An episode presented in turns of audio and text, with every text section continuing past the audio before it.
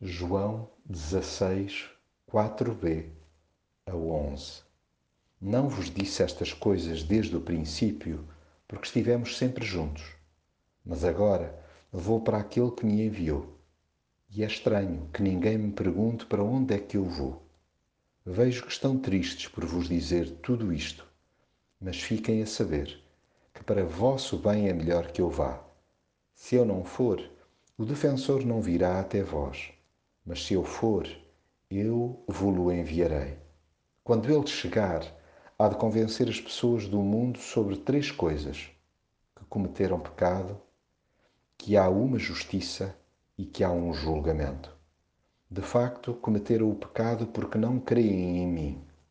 Depois, há uma justiça porque vou para o Pai e não me verão mais. Finalmente, há um julgamento porque o que domina este mundo já foi condenado. Jesus não se precipita em nada, nem sequer nas palavras.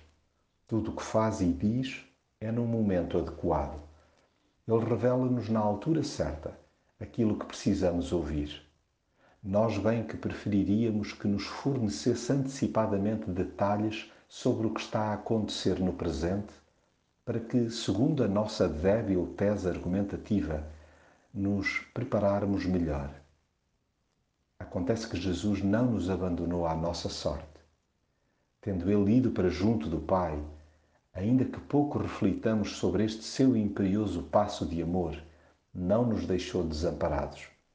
Jesus sabia como nos sentiríamos tristes e perdidos sem a sua presença, pelo que tratou de deixar claro que a sua ausência física concorreria para nosso bem deslindou este mistério ao revelar que, exatamente por causa da sua ida, nos enviaria o Espírito Santo.